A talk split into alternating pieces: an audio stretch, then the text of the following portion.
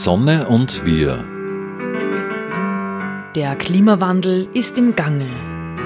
Die Sonne schenkt uns Lösungen für unsere Zukunft. Wir halten mit Expertinnen und Experten Ausschau nach neuen Wegen. Die Sendereihe zum Klimaschutz. Herzlich willkommen, liebe Zuhörerinnen und Zuhörer. Ich bin gerade auf dem Weg zur WeFair in Linz. Heute ist der 9. Oktober 2020 und da vorne sehe ich schon meine Kollegin, die Nina. Hallo Nina. Hallo Lars.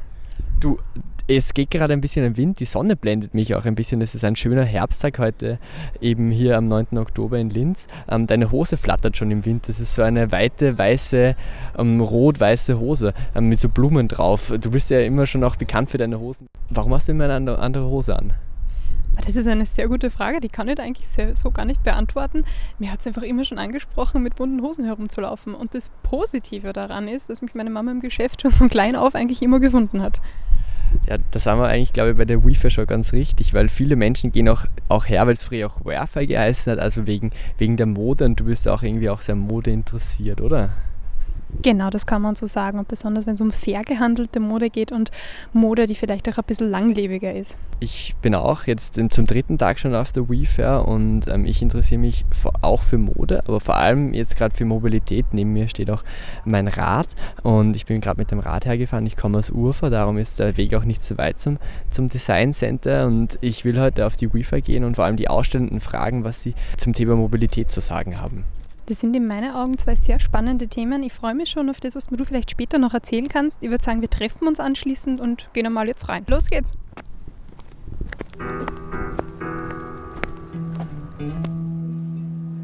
Ich stehe jetzt hier gerade vor der Firma Bini.at. Vor mir steht die Frau Frühmann. Wir sehen da jetzt ganz viele Hauben, Handschuhe, den Mann dahinter, der da schon fleißig die Etiketten raufklebt. Jetzt ist meine Frage, können Sie sich vielleicht einmal für die Zuhörer einfach mal vorstellen? Wer sind Sie? Was zeichnet die Firma aus? Ja, hallo, ich bin die Susanne Frühmann. Ähm, ich bin zuständig oder die Inhaberin vom äh, Label Bini.at. Wir machen Alpaka-Strickstücke der Kern des Ganzen ist eigentlich, dass wir alles mit der Hand stricken. Also es ist eine reine Handstrickfirma. Wir machen Mützen, Stirnbänder, Schals und Accessoires, aber auch Pullis und Jacken. Aber von den Mustern her wirklich was, was man da in der Region tragen. Meine Oma hat zum Beispiel die Strickmuster gemacht für die Hauben. Also das ist was, was man wirklich gut tragen kann, aber auch einfach auch nachstricken kann, weil die Wolle man auch bei mir kaufen kann. Also im Endeffekt Wolle, aber auch Strickmuster sind Sachen, die bei uns gut funktionieren. Jetzt seht ihr gerade vor uns, links steht ein Bild. Ich schätze mal, die Frau kommt aus der Mongolei mit einer Strickweste an und ist selber am Stricken. Von wo kommt leicht Ihr Knüpfart? Ist das was Spezielles? Ich bin selbst sehr sensibel auf Wolle, die kratzt gewesen immer und ich habe mich in diese Babyalpaka-Wolle verliebt, weil die für Allergiker gut passt und überhaupt nicht kratzt. Und die Babyalpaka-Wolle kommt aus Peru die Dame, die da strickt auf dem Bild, ist eine Peruanerin. In Peru ist Stricken ein ganz weit verbreitetes oder verankertes Handwerk. Und da die Babyalpaka-Wolle, die wir verwenden für unsere Strickstücke aus Peru kommt, verarbeiten wir das Stück auch in Peru, nämlich in einer Hilfsorganisation, wo wir um die 100 Frauen mit Stricken beschäftigen können. Es sind lauter Mamas, die einfach in der Hilfsorganisation zum Stricken kommen, eine Kinderbetreuung kriegen. Unsere Handstrickprodukte, die eigentlich von den Mustern her aus Österreich stammen, in einer großen Auflage in Peru in einer Hilfsorganisation stricken. Gibt es auch so kleine Fingerpüppchen, schätze ich mal, weil die habe ich selber zu Hause. Die sind recht super und recht lieb. Wunderbar. Und weil wir gerade bei den Strickpüppchen sind, meine Strickpüppchen sind ja ganz bunt und das sind ja Schmetterlinge, Marienkäfer. Jetzt ist meine Frage Färben. Das ist ja in der Textilbranche generell immer so ein bisschen ein umstrittenes Thema. Wie ist das bei euch? Von wo kommt eure Farbe? Ich habe in meiner Linie immer verschiedene Naturtöne. Alpakas haben ganz tolle Farbschattierungen. Das ist ein Tier, was ich mal schon von den Naturtönen in 20, 25 verschiedenen Farbschattierungen per se vorkommt. Also die Grau- und die Beige-Töne sind ungefärbt. Und Alpakas haben kein Lanolin, das ist das Wollfett, was auf der Faser klebt. Das muss man vorher runterwaschen, bevor man es färbt. Egal für welcher Wolle wir da jetzt sprechen, auch bei der Schafwolle muss man das Lanolin vorher entfernen. Ähm, der Vorteil bei der Alpaka-Wolle ist, dass da schon mal ein chemischer Vorgang eigentlich für das Färben gar nicht notwendig ist, wenn man die Alpaka-Wolle nicht vorher das, das Lanolin entziehen muss. Also die bunten Stücke bei uns sind natürlich gefärbt. Wir haben da rosa am Tisch liegen oder halt auch Petrol. Es wäre super süß, wenn Alpakas in rosa auch auf der Weide zu finden wären. Aber die Stücke sind gefärbt. Aber dazu muss ich sagen, es, es ist schon nachhaltige Alpaka-Wolle zu verwenden, auch wenn sie gefärbt ist, weil eben ein ganzer chemischer Schritt davor gar nicht notwendig ist, nämlich das Lanolin entziehen. Jetzt weiß ich es von meiner Kindheit nur, meine Mama hat mich immer furchtbar zusammengeschissen, wenn ich in der, in der Wiese umeinander gerutscht bin, weil diese Grasfarben nicht mehr rausgegangen sind. Warum kann man denn Wolle dann nicht färben mit Gräsern, mit Kaffee, mit Rotwein? Weil das funktioniert uns auch super. Das, das gibt es tatsächlich. Ähm, es gibt auch bestimmte Käfer, die auf, auf Kakteen in Peru zu finden sind, mit denen färbt man es rot. Also es gibt wirklich tolle Farbschattierungen, die ja in der Natur vorkommen. Allerdings ist bei mir so, ich verarbeite ungefähr 1,5 äh, Tonnen Wolle im Jahr. Und wenn ich jetzt eine Farbe in der Kollektion aufnehme, angenommen das Petrol, dann muss es schon in der ganzen Kollektion der gleiche Ton bleiben. Und da haben wir nur das Problem, dass bei den Naturfarben sich die Produkte nach dem Färben mit den Naturfarben nicht ganz gleichen. Dass der Farbton nicht immer ganz farbecht ist. Und das Zweite ist auch, dass die Farbe nicht so gut hält oft am Kleidungsstück. Also wenn ich jetzt einen roten Schal habe und vielleicht ein weißes Shirt drunter, dass doch die Farbe dann vielleicht runtergehen kann. Also ich habe bei den Farben mich deshalb auf die klassische normale Färbung für das entschieden. Dann bedanke ich mich bei der Frau Frühmann von der Firma bini.at. Ich werde mir da jetzt noch bei euch ein bisschen umschauen, vielleicht eine Haube anprobieren. Dankeschön. Vor mir steht jetzt Herbert Reiner. Sie sind Mitglied beim Elektromobilitätsclub. Was ist denn der Elektromobilitätsclub? Der Elektromobilitätsclub Austria, der versucht, Leute zu informieren, alles was Elektromobilität betrifft. Es gibt viele Mythen und in den Medien werden vielen, viele Sachen berichtet, die teilweise unwahr sind, teilweise Halbwahrheiten äh, drinnen sind. Und wir versuchen einfach aufzuklären und zu sagen, was äh, Stand der Dinge ist. Ich interessiere mich sehr für das Thema Mobilität. Ich fahre gerne mit dem Rad, ich fahre viel mit dem Bus, ich viel mit dem Zug, auch mit dem Auto. Was sind denn die Mythen zum E-Auto? Ja, zum Beispiel, dass Elektroautos gerne brennen, ist ein Mythos, dass im Gegensatz 40 bis 80 Fahrzeuge in Deutschland jeden Tag Verbrennerfahrzeuge brennen. Das wird gerne unter den Tisch gekehrt. Wenn irgendwo ein Defekt ist, logischerweise, egal ob Verbrenner oder Elektroauto, kann natürlich etwas passieren, ist ganz klar. Aber das ist zum Beispiel eines der großen Dinge, wo man sagt, das ist eines der ersten Dinge, die immer äh, zur Sprache kommen, wenn so das Thema aufkommt. Es heißt ja dann oft, der Akku brennt. Jetzt will ich nicht auf das eingehen, sondern die, die Entsorgung des Akkus. Was kann denn, wo kann denn, wenn dieser Akku verbraucht ist, des E-Autos, was kann mit diesem Akku passieren? Also die Hersteller geben normalerweise so zwischen acht Jahren oder 160.000 Kilometer Garantie, dass der Akku noch 70 bis 80 Prozent seiner Kapazität hat. Da ist er noch immer im Fahrzeug drinnen. Wäre er schlechter, müssten unter Umständen Zellen getauscht werden, damit das der Akku wieder weiter im Auto äh, ähm, fahren kann. Ähm, ist er schlechter, kommt er in Second Life, bevor er zum Recycling kommt. Das heißt, stationäre Batterien in Kellern, die Leute, die Photovoltaikanlagen haben, dort kommen diese dann zum Einsatz und wenn sie dann unter 40 Prozent oder so in ungefähr kommen, dann erst geht es ins Recycling und dazu gibt es schon Firmen europaweit, die das machen. Jetzt ist es ja so, dass manche KritikerInnen von Elektroautos sagen, es, Elektroautos wäre etwas nur für Gutverdiener. Was, was entgegnen Sie ihnen? Ja, ähm, Elektroautos sind generell etwas teurer. Ähm, es gibt aber auch gute Förderungen in Österreich. Und etwas, was man nicht vergessen darf, sie sind im Erhalt ja wesentlich günstiger. Bei einem Verbrenner, sie haben meistens jährlich Ölwechsel, Filterwechsel, zweimal im Jahr Zündkerzenwechsel und so weiter.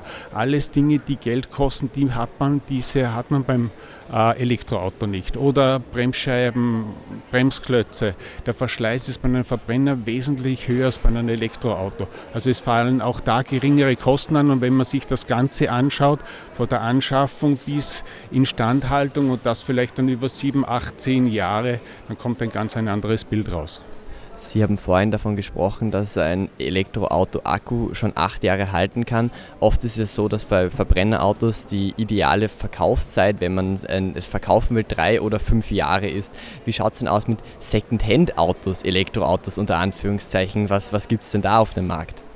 Ja, äh, Gebrauchtfahrzeuge gibt es mittlerweile genug.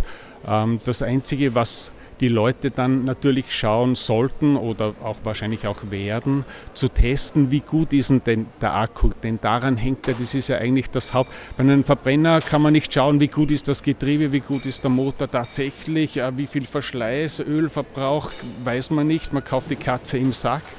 Ähm, beim Elektroauto geht alles um, wie gut ist der Akku und den kann man so testen, dass man genau weiß, wie gut geht es dem Akku und dann kann man entscheiden, ob das äh, für einen in Ordnung ist oder nicht der, der Individualverkehr, also auch der Gebrauch des Elektroautos, ist ja in Verkehrsexpertenkreisen ja stark diskutiert. Ein Auto braucht ja viel Platz für oftmals nur eine Person, die darin sitzt. Ein Bus oder ein Zug, da wo ganz viele Menschen drin sitzen, brauchen vergleichsweise wenig Platz. Ist das E-Auto also nur ein, die Verschiebung des Problems und nicht die Lösung des Verkehrs- und Mobilitätsproblems? Elektroauto ist nicht die Lösung des Problems. Wir können nicht alle Verbrennerauto eins zu eins auf Elektroautos umsetzen. Wir müssen anders unsere Mobilität anders gestalten. Das geht mehr zu Fuß gehen, mehr Fahrrad fahren, mehr Öffi fahren. Ähm, ja, und es geht halt nicht immer ohne Auto und wenn Auto, dann Elektroauto. Das soll, das soll so das Ziel sein. Was sagen Sie zum Wasserstoffauto? Ja, Wasserstoffauto ist schlecht. Ähm, alleine für die Herstellung, wenn man mal Google fragt, allein für ein Kilo Wasserstoff herstellen brauche ich 40 bis 60 Kilowattstunden Strom. Mein Elektroauto braucht 15 Kilowattstunden Strom auf 100 Kilometer. Das heißt, wenn ich den Strom nehme und gleich in mein Elektroauto einfülle, dann fahre ich da schon einmal 300 Kilometer damit, wo man sonst einen Kilo Wasserstoff herstellt. Dann transportiert man das zur Tankstelle, dort wird das eingefüllt und dann kommt ein Brennstoffzellenfahrzeug 100 Kilometer weit. Brennst äh, Wasserstoff werden wir woanders brauchen. Züge, Flugzeuge, ich weiß nicht, vielleicht, ich kann nicht in die Zukunft sehen. Ähm, Langstrecken-LKWs unter Umständen, obwohl die sollten eigentlich auch wieder auf die Züge, so in diesem Bereich Industrie vor allem auch. Ja, vielen Dank, Herbert Reiner vom Elektromobilitätsclub. Also jetzt komme ich da gerade von meinem Kleidungsthema ein bisschen ab. Ich bin gerade bei der Frieda Frei gewesen, eine Kinderkleidung, die was auf sehr hohe Qualität setzt. Dann war ich bei Wien 12, die stellen Rucksäcke her aus Militärskleidung, aus Fallschirmen und alles Möglichen. Jetzt kommen wir zu einem Thema, was für mich persönlich aber trotzdem sehr spannend ist. Ich studiere Volksschullehramt mit Schwerpunkt Inklusion. Wir stehen da gerade vor der Firma AFB Social and Green IT. Würden Sie uns vielleicht einmal kurz erklären, um was es in Ihrer Firma jetzt konkret geht? Ja, sehr gerne. Also AFB steht für Arbeit für Menschen mit Behinderung. Wir haben zwei große Kernthemen. Das eine ist gebrauchte Unternehmens-IT-Hardware, also Notebooks, PCs, Smartphones von Unternehmen zu übernehmen, zertifiziert Daten zu löschen und wieder aufzubereiten, also refurbischen. Und das zweite große Thema ist bei uns, dass 50 Prozent unserer Kolleginnen und Kollegen Menschen mit Behinderung sind. Behinderung bedeutet für uns, das können soziale Themen sein, geistige oder körperliche Themen sein und die sind bei uns voll eingesetzt. Äh, das heißt nicht nur im Produktionsbereich, im Vertriebsinnendienst, in der Administration, im Verkauf auch unter anderem in den, Stores, in unseren Shops vor Ort. Äh, wenn man zu uns ins Unternehmen reinkommt, merkt man gar nicht den Unterschied im ersten Moment, wo jetzt Menschen sind, die vielleicht äh, Beeinträchtigung haben oder eben keine haben. Das sind bei uns da voll inkludiert. Ja. Und das Spannende bei uns ist, wir sind ein Unternehmen, das äh, privat geführt ist. Also wir sind ein privatwirtschaftliches Unternehmen auch. Das heißt, wir müssen am Markt auch ganz normal bestehen. Äh, ja, und das klappt sehr gut. Jetzt ist meine Frage, die wir sich vermutlich sehr viele stellen, die was das jetzt hören. Was muss man denn alles mitbringen, wenn man jetzt eine Beeinträchtigung hat oder irgendwas hat? Die möchten ja sicher wissen, was brauche ich denn vielleicht schon für Vorkenntnisse? Da brauche ich überhaupt irgendwelche? Das ist das Spannende bei uns, man braucht tatsächlich keine Vorkenntnisse. Man sollte vielleicht ein bisschen Interesse für IT haben, natürlich, das schon. Aber wir gehen hier einen anderen Ansatz. Wir schauen uns immer die Menschen an und schauen, wo liegen die Stärken bei diesen Menschen. Ja, und werden versuchen dann die Menschen über diese Stärken einzusetzen. Wir haben Kolleginnen und Kollegen, die sind zum Beispiel mit über 90% Sehbehinderung leider Gottes äh, behaftet, ja, sind aber zum Beispiel in der Produktion so gut, dass sie innerhalb von fünf Minuten in ein, ein Notebook ordentlich auseinanderbauen und wieder zusammenbauen können und auch entsprechend Komponenten Komponenten tauschen. Dann gibt es wiederum in anderen Bereichen äh, Personen, die halt irgendwo dann andere Stärken haben und nach dem versuchen wir sie einzusetzen. Herzlichen Dank für das super Gespräch.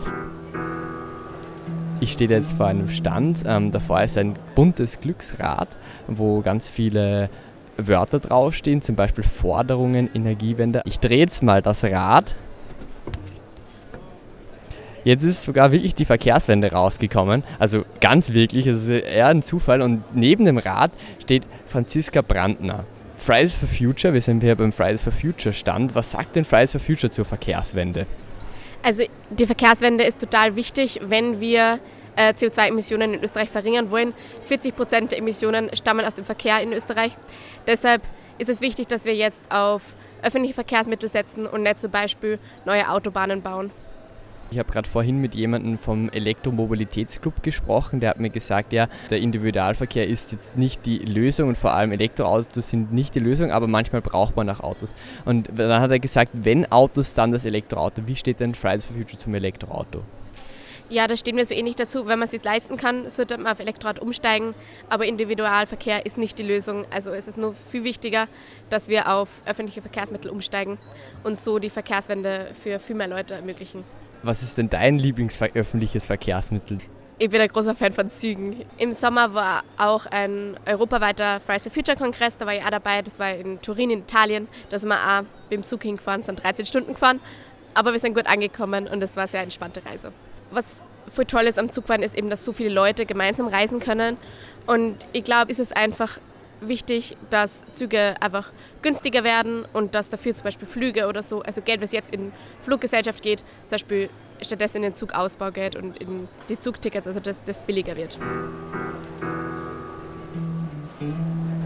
So, ich stehe hier gerade vor der Anne Hermine, so heißt die Firma. Drunter steht Recycling und Upcycling. Da hat jetzt mein Herz gerade ein bisschen höher geschlagen, wie ich dazugekommen bin. Knallbunt. Es erschlägt mich nicht, aber es zieht mich definitiv in den Bann. Vieles glitzert, vieles scheint.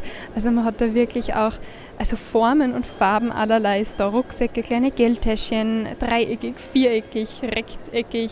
Jetzt ist der Mathematiker aus mir rausgekommen. Jetzt ist natürlich die Frage, das Einzige, was da jetzt fehlt, ist der Kaffeegeruch. Und die Zuhörer werden sich jetzt denken, warum jetzt Kaffeegeruch? Das können Sie uns jetzt, glaube ich, sehr gut erklären. Alle meine Taschen sind aus Kaffeeverpackungen recycelt. Und warum die nicht mehr nach Kaffee riechen, ist, weil leider Kaffee sehr ölig und äh, krümelig ist. Das heißt, ich muss die alle waschen und dann natürlich mit heißem Wasser und Seife und dann ist leider der Kaffeegeruch komplett weg. Jetzt sagen Sie, die sind, das sind alles eure Kaffeeverpackungen. Von wo bekommen Sie das ganze Material? Weil so viel Kaffee können Sie vermutlich nicht trinken. Nein, dann könnte ich nicht mehr schlafen. Ähm, aus Kaffeehäusern in Wien, die sammeln für mich, die haben alle ihre Boxen da stehen und da gehe ich einmal die Woche vorbei und nehme einfach den ganzen Müll mit. Wer fertigt das jetzt für Sie an? Weil das ist eine ziemliche Arbeit, schätze ich mal. Ja, ich fertige die alle an. Die habe alle ich gemacht. Es gibt nur mich. Wie lange benötigen Sie für jetzt, sagen wir, eine so eine Tasche, wie sie da jetzt vor uns steht? Das ist ganz unterschiedlich. Also bei kleinen Taschen, die gehen etwas schneller, bis zum Rucksack, da kann auch mal ein paar Stunden dauern. Jetzt haben wir da natürlich eine sehr bunte Variante und wir sind ja da auf der WeFair. Haben Sie da oft schon ein bisschen Kritik einmal geerntet, dass Sie gesagt haben, ah, das schaut aber jetzt nicht so nachhaltig aus? Nein, überhaupt nicht. Also es wird natürlich also auf den ersten Blick sieht man erstmal nicht, was es ist. Deswegen sage ich jedem, dass es aus Kaffeeverpackungen ist. Aber der Zuspruch auf der WeFair ist super. Also die Leute gehen schon davon aus, dass es was Recyceltes ist, sonst wäre man ja nicht hier. Ähm, aber durch dieses Patchwork, was ich mache, sieht man es nicht sofort, was das ist und dass es recycelt ist und es sieht nicht nach Müll aus. Jetzt bin ich da heute ein bisschen so der Investigative. Ich sehe da total viele Reißverschlüsse und natürlich diese Henkel und ein bisschen Stoffe sind da auch vernäht. Die sind auch bunt. Wie werden denn die eingefärbt? Das weiß ich nicht. Also ich färbe die nicht ein. Ich kaufe die zu, weil 100% Upcycling ist ähm, eigentlich nicht möglich, vor allem nicht in der Menge und auch nicht in der Farbauswahl. Aber ich kaufe meine Stoffe aus ähm, Insolvenzen oder Dead Stocks. Das heißt, es gibt ein Geschäft in Wien und die verkaufen, also die kaufen das aus größeren Insolvenzen eben auf und dann verkaufen sie das weiter. Das heißt, es ist theoretisch wie zweite Wahl oder halt, es wäre sonst weggeworfen worden. So fühle ich mich, dass es eben nicht 100% Upcycling ist, aber es ist trotzdem noch gerettet. Eine Frage nur zum Schluss, weil damit endet ja auch im Prinzip der Kreislauf, die Entsorgung.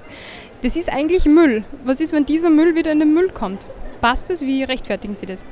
Ja, irgendwann hat alles ein Ende quasi, aber ich rechtfertige das damit, dass dieses Material, was eigentlich gemacht wurde, dass der Kaffee da drin zwei Jahre frisch bleibt, der Kaffee da aber höchstens zwei Wochen drin ist, dass so der Kaffee noch oder die Verpackung noch mal ein längeres Leben hat. Das heißt, so kann ich das noch mal um die zwei Jahre vielleicht verlängern und dann wird es halt Müll. Wenn ich so eine Tasche jetzt kaufe und die schauen ja jetzt gerade aus, also das ist ja die, die eine Tasche ist ja jetzt sehr grell silber. Ich schätze, es ist die Innenseite vom Kaffee gewesen. Wenn ich da jetzt zum Beispiel Schokolade drinnen heimtransportiere, wird die warm in der Tasche? Nicht soweit ich weiß, nein. Ich noch nicht ausprobiert. Na, das wird dann nochmal was zum Testen für mich.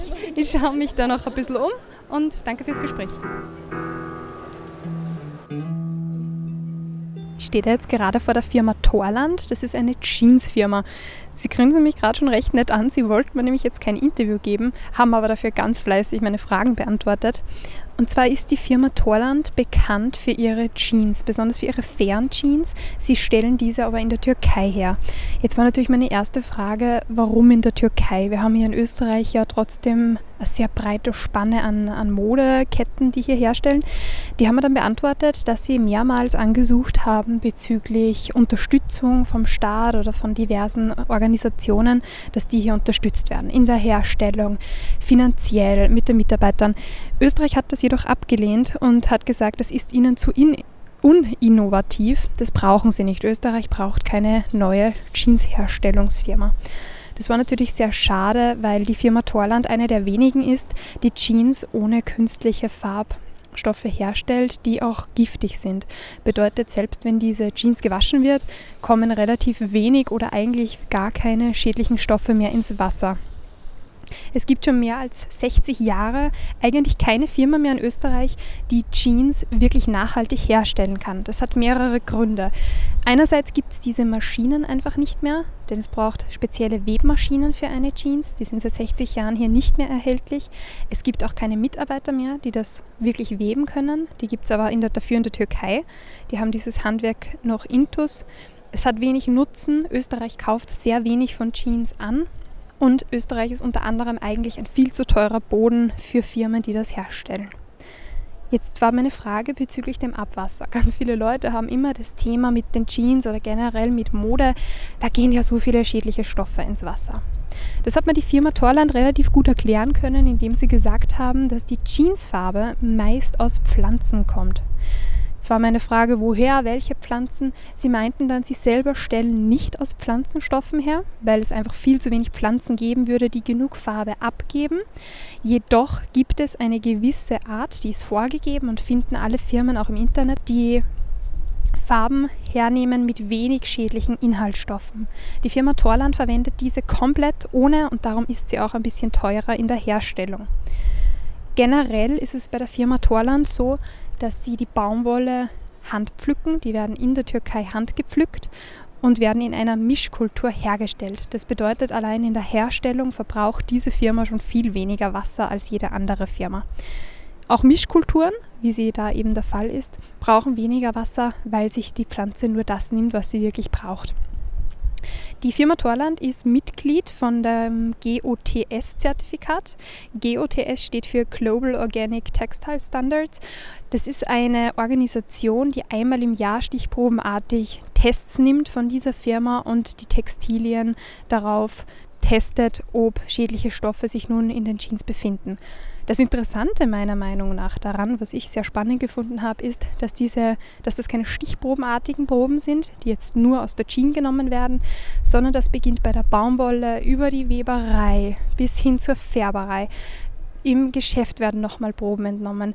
Teilweise beim Träger werden die nochmal abgenommen. Also das ist wirklich ein umfassendes Thema. Darum haben auch nur ganz, ganz wenige Firmen dieses Logo wirklich verdient und eigentlich ein Qualitätsmerkmal, wenn man so sagen möchte, der Fair Fashion hier, wie man sie auf der Wi-Fi eben ganz häufig sieht.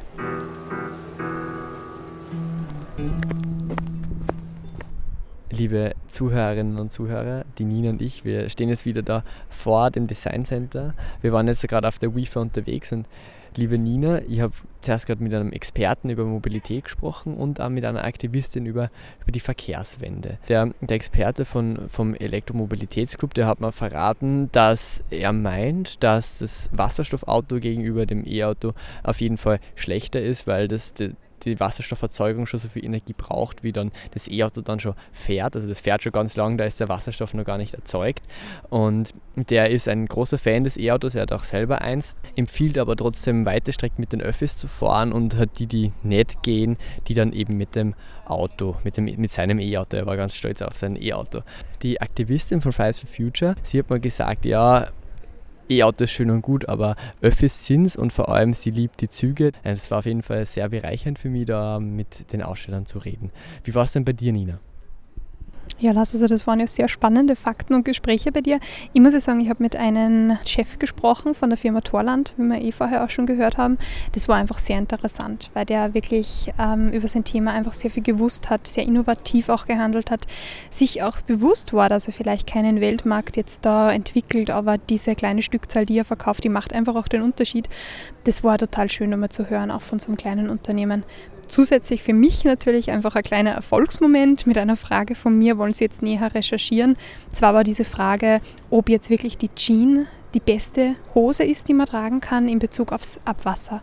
Ob vielleicht eine Leinenhose oder eine Strickhose oder sonst irgendwas besser wäre. Das hat man leider noch nicht beantworten können, da bin ich aber schon sehr gespannt du bei deiner Hosenexpertise, da hättest du ja mehr ganz viele verschiedene andere Hosenarten auch noch aufzählen können. Ich war auch bei einer, bei einer Kindermodenherstellerin, die mir ganz viele Schnitte erklärt hat, wie man Mode auch wirklich so machen kann, dass sie mitwächst mit den Kindern, weil gerade Kinder einfach sehr schnell aus der Mode wachsen. Da gibt es verschiedene Schnittarten. Dann habe ich mit einem, mit einem Schuhhersteller gesprochen, der einfach sehr dafür wirbt, dass die Schuhe so geschnitten sind, dass die Zehen genug Freiraum haben, damit sie die bewegen können für einen gesunden Fuß, bereits schon bei den Kinderschuhen startet. Jemand war dabei mit äh, nachhaltigen Rucksäcken, die das einfach aus Kaffeeverpackungen macht und das auch wirklich so weiterträgt, dass die noch jahrelang zu verwenden sind. Also da waren schon sehr innovative Firmen dabei. Unter anderem, was mich auch sehr fasziniert hat, das ist vielleicht von meinem Kleidungsthema ein bisschen abgewichen, das war eine IT-Firma die beeinträchtigte Menschen einstellt, die dort arbeiten in der Produktion, im Schnitt und dergleichen und da eigentlich auch jeder teilnehmen kann. Und das war, finde ich, sehr schön. Das war es mit unserem Besuch schon auf der WeFair. Danke, liebe Nina, dass du mich da jetzt begleitet hast auf die WeFair und ich habe es wirklich interessant gefunden, eben wie, wie du es auch schon gesagt hast und danke, dass du mir jetzt nur erzählt hast, dass du das so erlebt hast. Ja, liebe Zuhörerinnen und Zuhörer, ich hoffe, Ihnen hat es gefallen. Schönen Tag noch. Die Sonne und wir. Die wöchentliche Sendung zum Klimaschutz wurde in Kooperation mit der Sonnenwelt entwickelt. Die Sonnenwelt in Großschönau im Waldviertel bietet auf Basis von Erd- und Menschheitsgeschichte unzählige Einblicke in die derzeitige Energieversorgung mit Öl, Gas, Kohle und Atom. Spielerisch werden die Möglichkeiten durch die Kraft der Sonne greifbar gemacht. Sie erleben zwölf übergreifende Ausstellungsthemen mit über 1100 Exponaten. Mehr dazu auf www.sonnenwelt.at. Die Sonne und wir wird im Freien Radio Freistadt produziert und auch bei folgenden freien Radios regelmäßig ausgestrahlt. Radio Froh Linz, B138 Kirchdorf. Freies Radio Salzkammergut, Radio Y Hollerbrunn, Campus und City Radio St. Pölten, Radiofabrik Salzburg und Radio OP Oberpullendorf. Alle Sendungen stehen auch im Online-Archiv zur Verfügung und können auf diversen Podcast-Plattformen abonniert werden.